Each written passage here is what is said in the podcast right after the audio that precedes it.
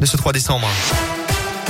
Et elle a eu ce matin un conseil de défense sanitaire exceptionnel lundi prochain. C'est ce qu'a annoncé hier le Premier ministre Jean Castex pour savoir s'il faut prendre des mesures complémentaires face à la cinquième vague de l'épidémie que le Premier ministre a qualifié de préoccupante. Le nombre de cas positifs a augmenté de 60% une semaine en France. Les projections anticipent 1000 patients supplémentaires en réanimation d'ici les deux prochaines semaines. En attendant, Jean Castex est en visite en Auvergne-Rhône-Alpes. Aujourd'hui, il viendra d'abord dans l'Ain, clôturer à Bourg-en-Bresse les assises nationales des départements de France avant de rejoindre la métropole de Lyon pour un déplacement sur le thème justement de la crise sanitaire.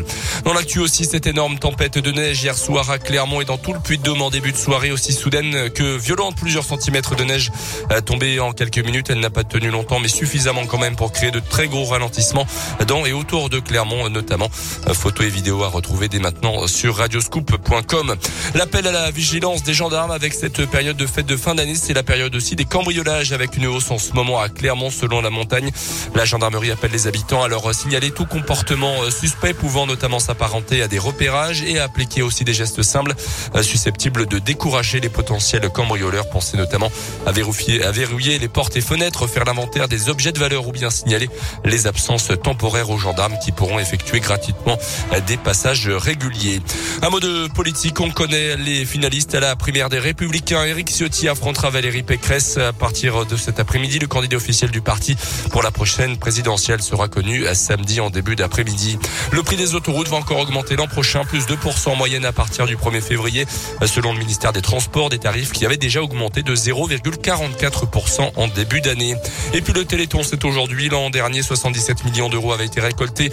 Un seul numéro pour faire les dons comme tous les ans, le 36-37. Soprano qu'on adore sur Scoop et le parrain de cette édition 2021. Une page va bientôt se tourner à l'ASM. Vous le savez, Morgan Parra va quitter le club à la fin de la saison pour tenter une dernière aventure dans un autre club avant de raccrocher définitivement. Le demi de mêlée est arrivé en Auvergne en 2009. Dès sa première saison, il permet au club de décrocher son premier bouclier de Brennus de son histoire.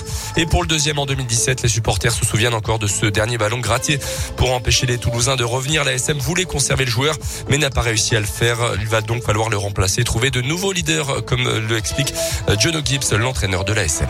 C'est décevant pour moi personnellement. Hein. C'est quelqu'un qui a apporté énormément au club. Je crois est le dernier joueur de 2010. Et maintenant, c'est le temps pour les autres d'assumer la, la responsabilité. Et uh, c'est hyper difficile de remplacer un joueur comme ça.